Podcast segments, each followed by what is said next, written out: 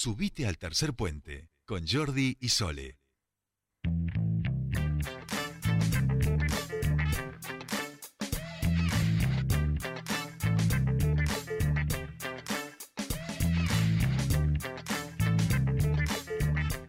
Seguimos aquí en Tercer Puente y estamos en comunicación con nuestro siguiente entrevistado. En este caso vamos a charlar con el diputado provincial del Frente de Todos, Mariano Mansilla, a propósito de la ley de promoción de, inversiones hidrocarburíferas que se está empezando a discutir en el Congreso de la Nación y también desde allí, desde el diputado, han planteado en este caso que este proyecto estaría invadiendo competencias provinciales. Mariano, muy buenas tardes saluda Jordi. Bienvenido a Tercer Puente.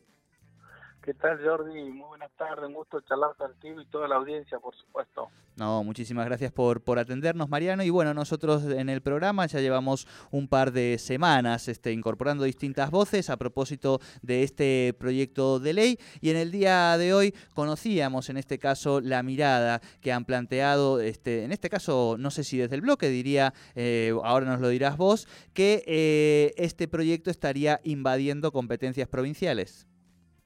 Sí, dentro del bloque todavía no lo hemos charlado, pero sí lo he charlado con otros diputados del Frente de Todos de, la Patagonia, más ligados al, al kirchnerismo, podríamos decirlo así, o a Cristina, para hablar más, más claramente, que también comparten esta mirada de que este es un proyecto de ley muy porteño que, por supuesto, receta una inquietud de las empresas petroleras que quieren tener previsibilidad para invertir. Es un proyecto que da seguridad por 20 años que para recordarlo a la audiencia, para decirlo de una forma muy sencilla, cuando las empresas comprometen mayor inversión, les va bajando en forma proporcional los impuestos nacionales que tienen que pagar. Y además aumentan el cupo de exportable de hidrocarburos, tanto de gas como de petróleo. Pueden exportar más y todos sabemos que vender en el exterior obviamente eh, lo venden a tres veces el valor que lo venden a lo que se lo compramos en el mercado interno. Por eso es importante para las petroleras esta ley que la han trabajado con distintas operadoras y que, por supuesto hay muchas críticas con respecto a este tipo de, promociones, pero habría como un consenso mayoritario de que tiene que salir.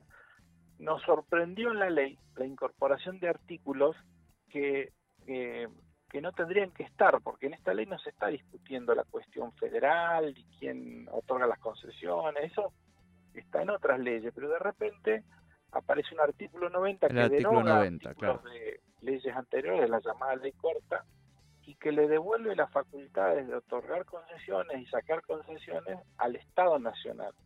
Eso es lo que implica un gran retroceso y que, bueno, queremos discutir y hemos hecho aportes en ese sentido, para que no mm, seamos despojadas las provincias de, de este poder de ser quienes como propietarios del recurso otorgamos las concesiones, hacemos los acuerdos, obviamente cobramos el canon por la renovación y después ejercemos el control con respecto a las cuestiones técnicas y con respecto a la remediación, es decir, al medio ambiente. Claro. Eh, en ese sentido, ¿hay algún, eh, digo, el artículo 90 es uno de los artículos señalados por distintas voces en relación a esto mismo que, vos estás planteando.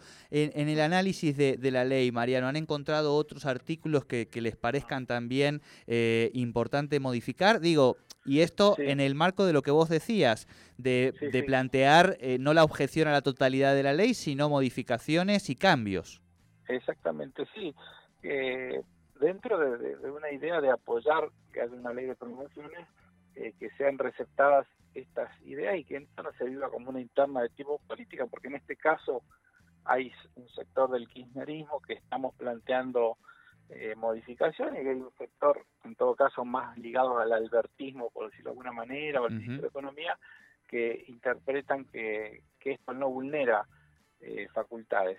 Eh, pero te digo algo con respecto, como nosotros, como justo tenemos un Neuquén en la Secretaría de Energía, hablamos con Darío, hablamos con los que están trabajando con él, y ellos comparten de que la idea no es suprimirle facultades a las provincias. Así que eso es un buen camino porque quiere decir que si estamos todos de acuerdo en no modificar el régimen federal, le vamos a buscar alguna redacción para que todos quedemos conformes o directamente eliminar el 90.